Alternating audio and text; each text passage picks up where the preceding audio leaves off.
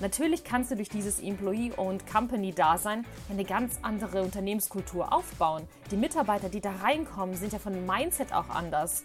Und sie haben ja nicht nur dieses finanzielle Interesse, sich stärker an das Unternehmen zu binden und langfristig Wachstum und Nachhaltigkeit zu generieren, sondern du bist da mit dabei mit der Geschäftsstrategie. Du musst risikofreudig, du musst kurzfristige Entscheidungen treffen und führen damit das Unternehmen erfolgreich ist. Also diese wirklichen unternehmerische Denkweise musst du mitbringen. Und ähm, es ist natürlich so ein Twitter, da gebe ich dir schon recht. Ich habe natürlich meine Festanstellung, ich kriege auch mein festes Gehalt. Ich habe aber eben trotzdem halt die Möglichkeit, ähm, die Geschichte des Unternehmens mit äh, zu lenken.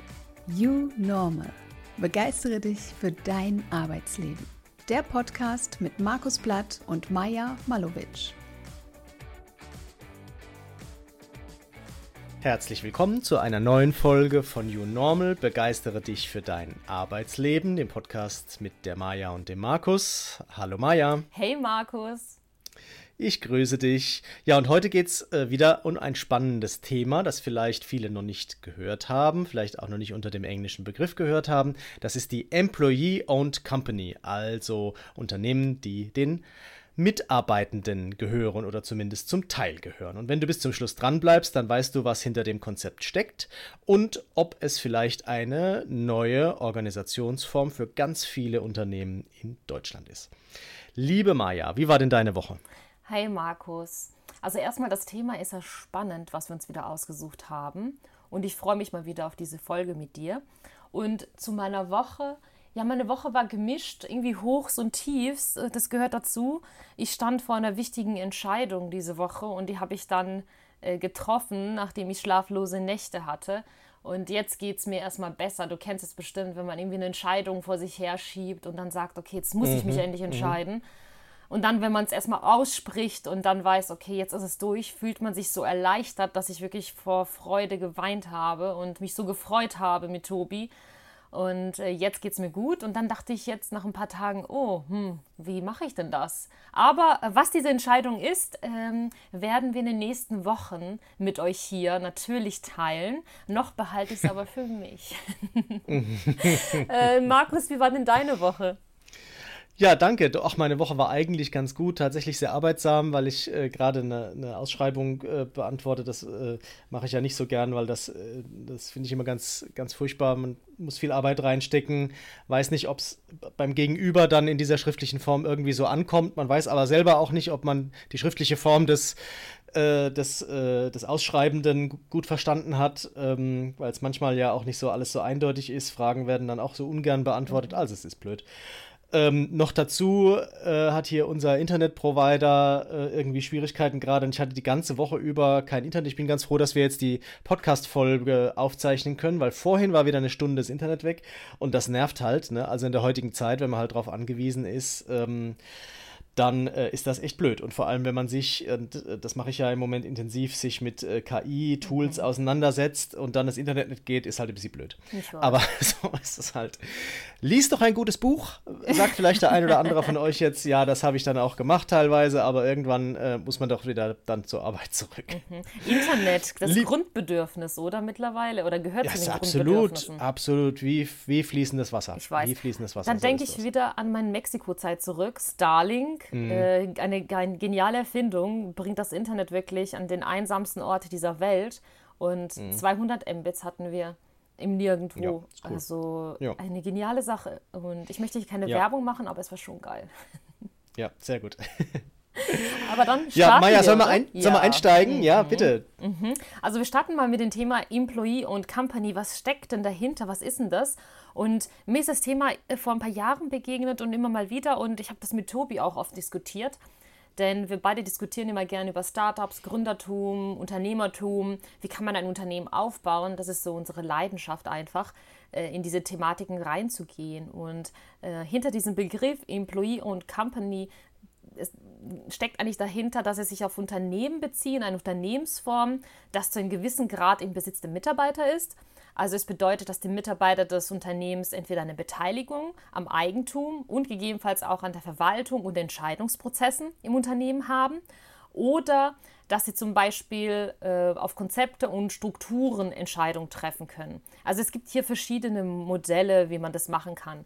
Häufig gibt es auch so Modelle zur Mitarbeiterbeteiligungsprogrammen, äh, bei dem die Mitarbeiter des Unternehmens zum Beispiel nur Anteile am Unternehmen erwerben können oder diese vorab als Geschenk auch bekommen teilweise, wenn sie dem Unternehmen beitreten und sich wirklich vollumfänglich im Unternehmen beteiligen können.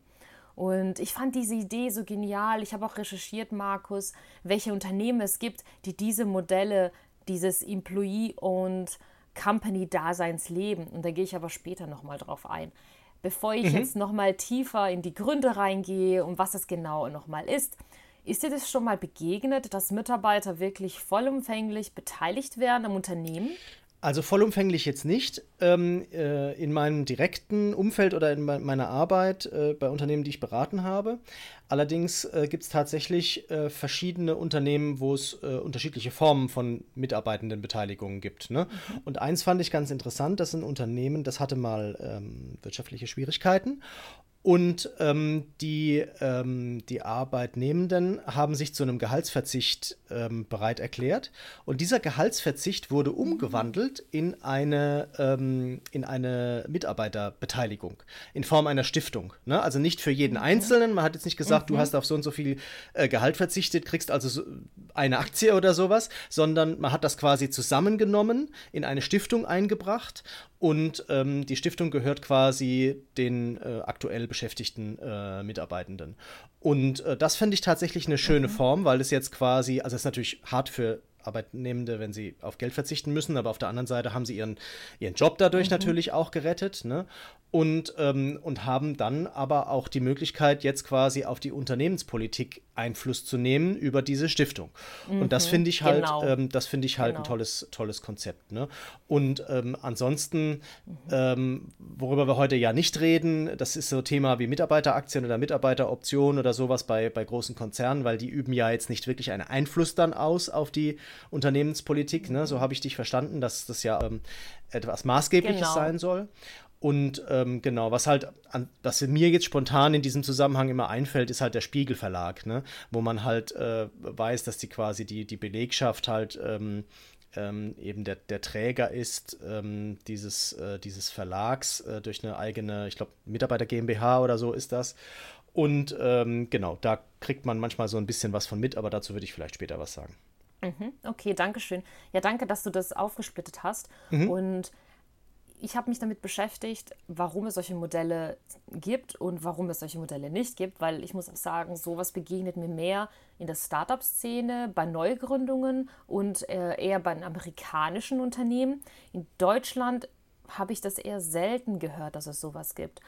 Aber es gibt viele Gründe, die dafür sprechen, warum mhm. es ein sehr interessantes und spannendes Modell ist. Und darauf möchte ich jetzt mal eingehen. Und ein Hauptgrund ist tatsächlich, dass man nachsagt, dass den, die Mitarbeiter dadurch eine natürlich stärkere Bindung zum Unternehmen haben. Indem sie natürlich am finanziellen Erfolg des Unternehmens beteiligt sind, gebe ich ja natürlich auch ein anderes Maß an Engagement mit rein. Ich habe eine ganz andere Motivation und ähm, habe eine ganz andere Leistung und Produktivität, wenn ich weiß, hey, ich, mein Erfolg liegt ja auch am Erfolg des Unternehmens und es geht nicht nur darum, dass ich monatlich mein Geld ausgezahlt bekomme, sondern ich fühle es, es ist mehr mein Unternehmen. Da kommt dieses unternehmerische Denken auf, Markus.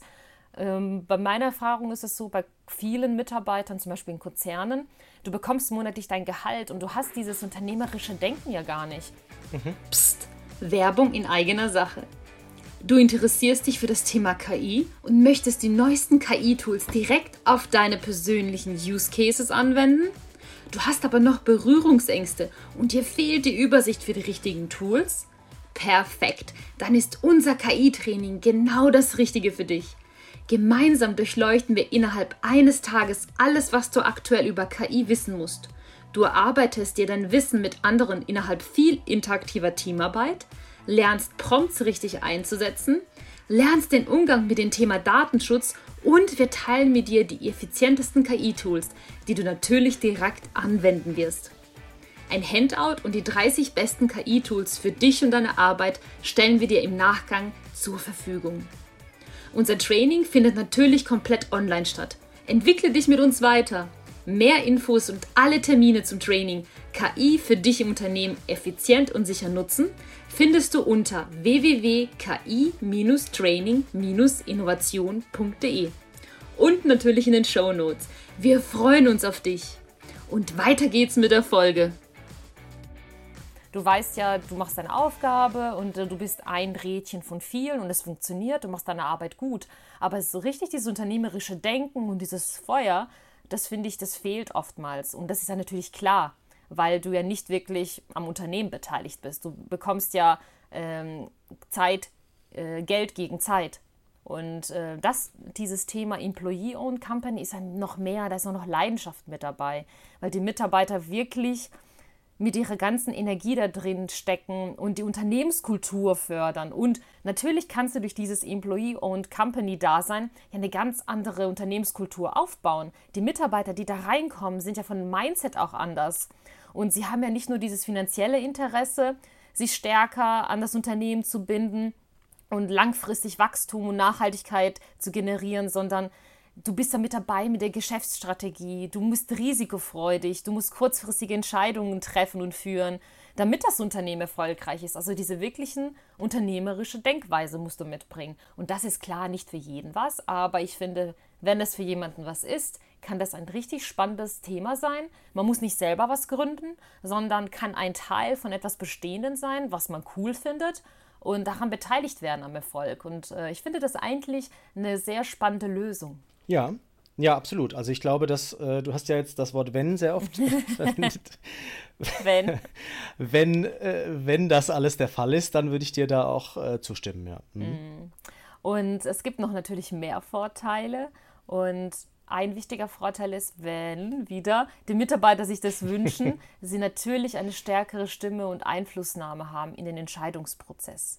Und du kannst die Struktur mitbestimmen, äh, die Mechanismen, Mitarbeitervertretungen, Gremien, du kannst deine Meinungen, Vorschläge mit reingeben. Es ist alles viel aktiver, weil du dieses Unternehmertum mitgestaltest. Und das finde ich halt so attraktiv an dieser Unternehmensform, dass du einfach mhm. ein Teil von diesen Großen bist und einfach mhm. mitwirkst. Und auch hier gibt es wieder verschiedene Modelle. Jeder kann das anders ausprägen und äh, die Mitarbeiter mitnehmen auf seinen Weg. Aber wie gesagt, in Deutschland ist es mir eigentlich kaum begegnet. Ich glaube, das ist mehr so ein Trend aus den USA. Ich weiß nicht, Markus, kennst du noch ein Unternehmen in Deutschland neben dem Spiegel, was du jetzt so erwähnt hast, das so ein bisschen in die Richtung geht? Es gibt schon, äh, sagen wir mal so, äh, eher aus dem Bereich Mittelstand, äh, so Philanthrope, Unternehmer, okay. die sich irgendwann die Frage stellen, was passiert denn nach mir? Und ähm, die dann eben sagen, ich möchte, dass die Mitarbeitenden da einen entsprechenden Anteil haben und die das dann auf die ein oder andere mhm. Weise dann tatsächlich machen. Also wie gesagt, ich glaube, in Deutschland sind wir, wir sind ja so ein Stiftungsland irgendwie, es hat wahrscheinlich auch was mit Steuern mhm. zu tun. Ähm, ich lese das tatsächlich sehr oft, dass es dann halt über so eine Mitarbeiterstiftung dann, mhm. ähm, dann gemacht wird und die dann dort äh, entsprechenden Einfluss dann, dann hat. Ne? Mhm.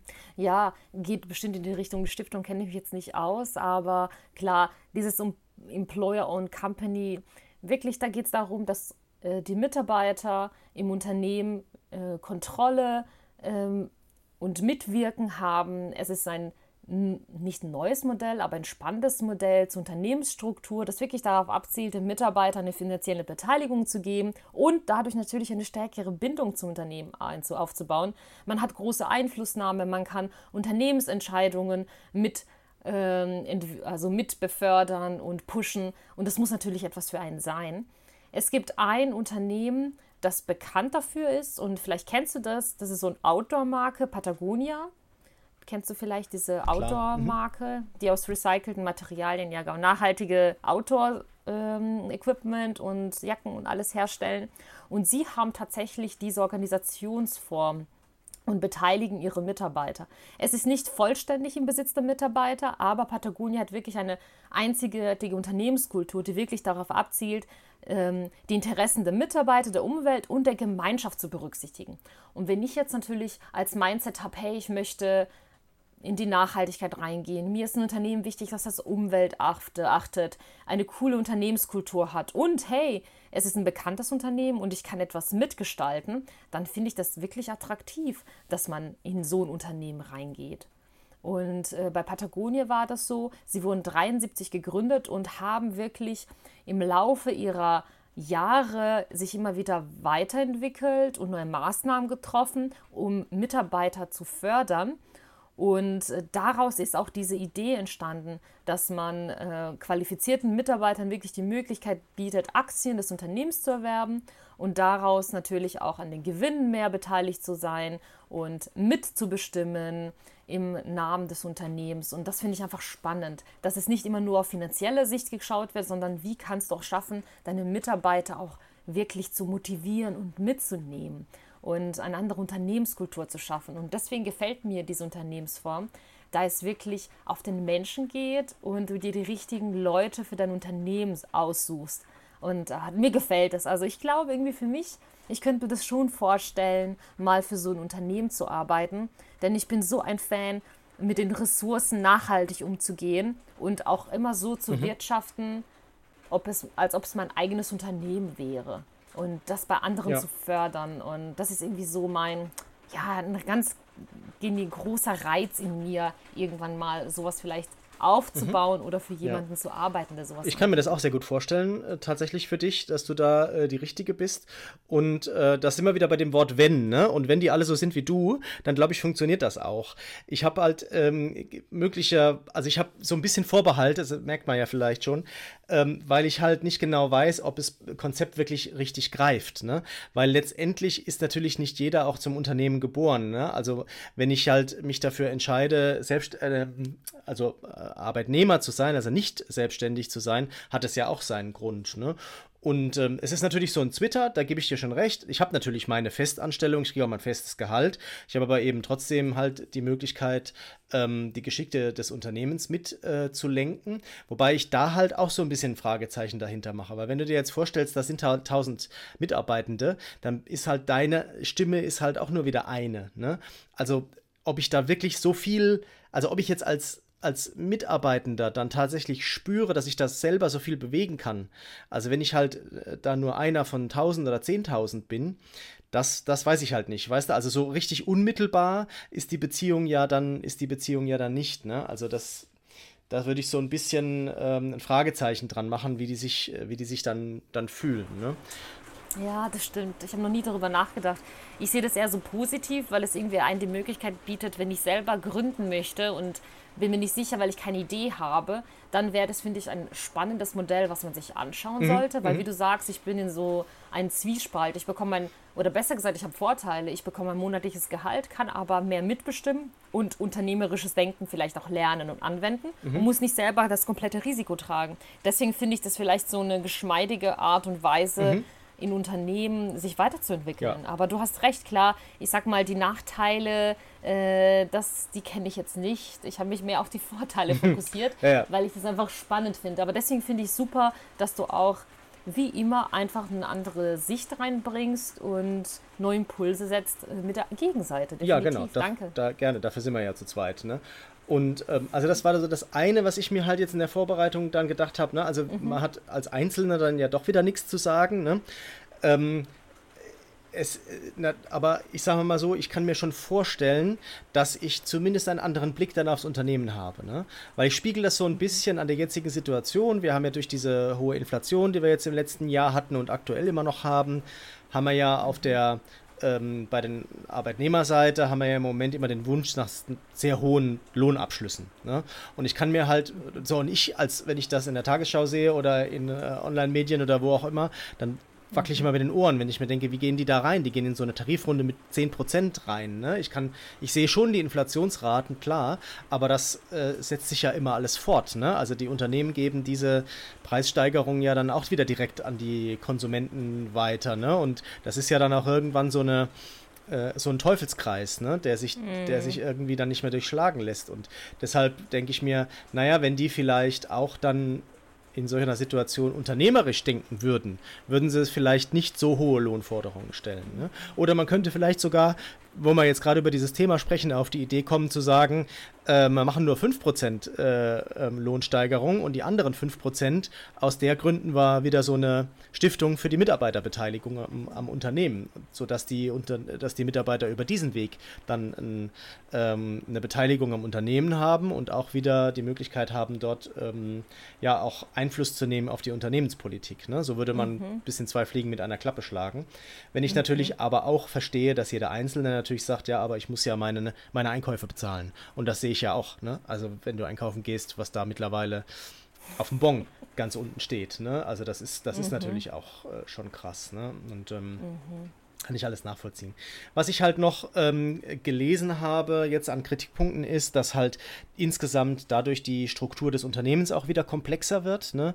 Das ist halt ähm, das ist halt nicht, nicht gut. Ne? Jetzt kann man natürlich da dagegen einwenden, ja, Unternehmen äh, schaffen es auch äh, ohne die Mitarbeitenden immer komplexe Strukturen zu entwickeln. Das stimmt natürlich, aber äh, trotzdem macht das Ganze das natürlich ein bisschen schwieriger. Ne? Und vor allem, wenn es direkte Beteiligungen der Mitarbeitenden am Unternehmen sind, dann habe ich natürlich auch ein Problem, wenn die dann kündigen, dann habe ich ja den auch noch einen zweiten Vertrag, den ich quasi kündigen muss mhm. oder muss das zurückkaufen oder wie auch immer. Also das, das schafft Komplexität. Ne?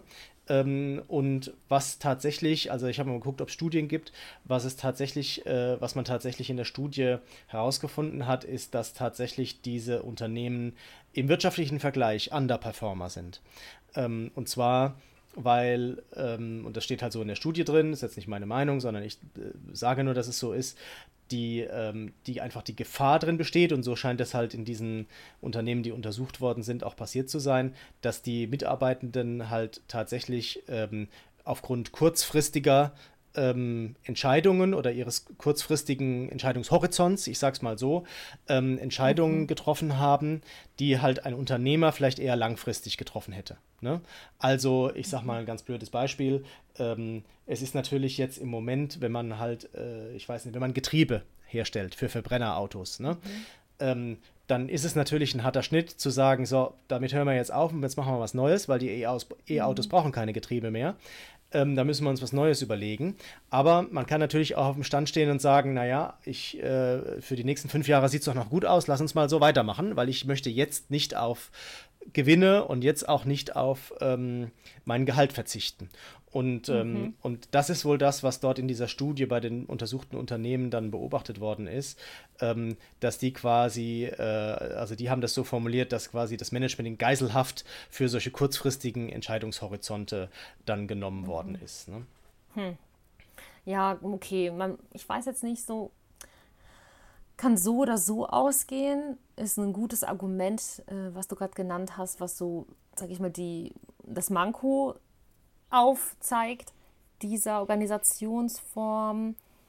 Ich wiederum sehe das eher wieder als eine Chance, etwas auch Neues reinzubringen, auch vielleicht in diese deutsche Kultur, die wir haben, mhm. was Unternehmertum angeht.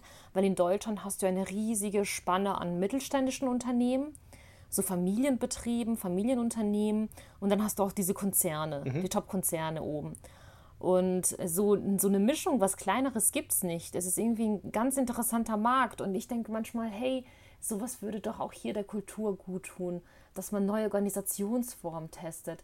Wir hatten es in unserer letzten Folge zum Thema Agilität, da haben wir doch diskutiert, dass agile Organisationsformen einfach nicht funktionieren, aber agiles Arbeiten schon.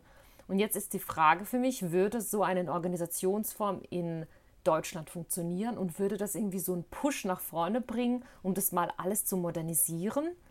Ich weiß es nicht. Äh, ich finde es einfach spannend und ich hoffe, irgendwie, man kann sich auch ein bisschen weiterentwickeln. Mein Gefühl ist, Markus, dass wir so ein bisschen stehen geblieben sind in Deutschland, mhm. was so neue Organisationsformen angeht.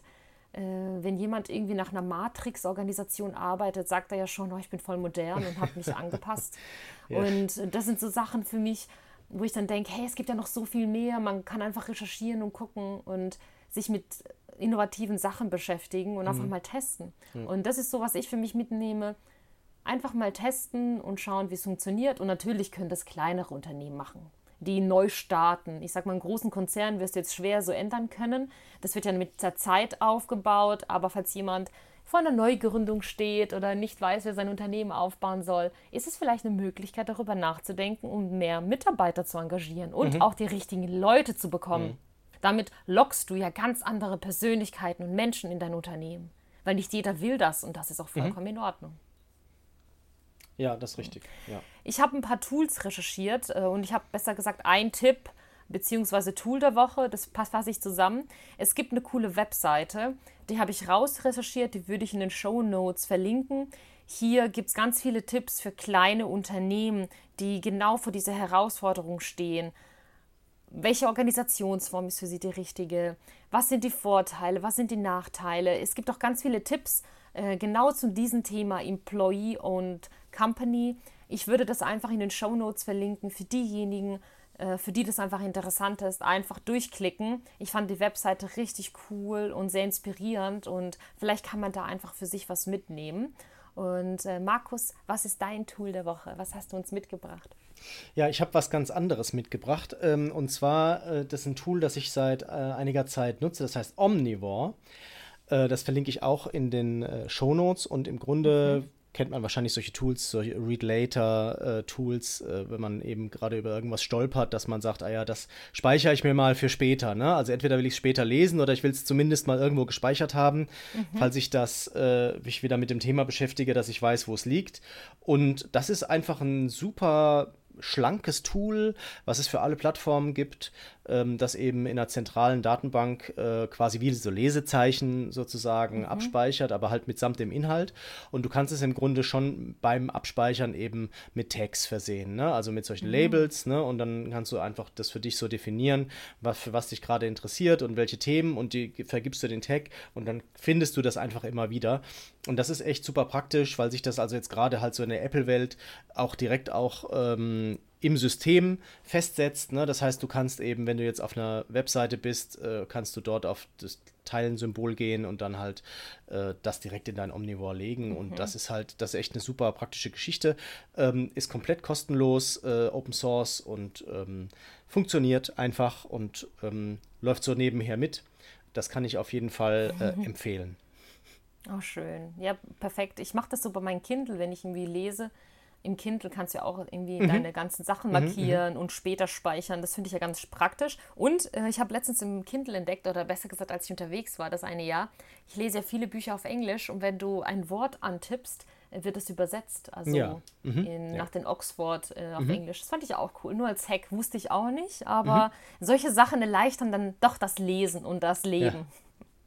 Absolut. Ja, perfekt. Mhm. Eine kurze, knackige Folge diese Woche zum Thema Employee und äh, Companies. Sehr spannendes Thema. Ein kleiner Impuls einfach für diejenigen, die vielleicht genau vor dieser Entscheidung stehen oder selber was gründen wollen oder vielleicht auch unschlüssig sind und eine eigene Idee nicht haben, aber diese Startup-Atmosphäre wollen, ist es sicherlich eine coole Möglichkeit, um einzusteigen, sich mit diesem Thema zu beschäftigen und einfach dieses unternehmerische Denken mitzunehmen.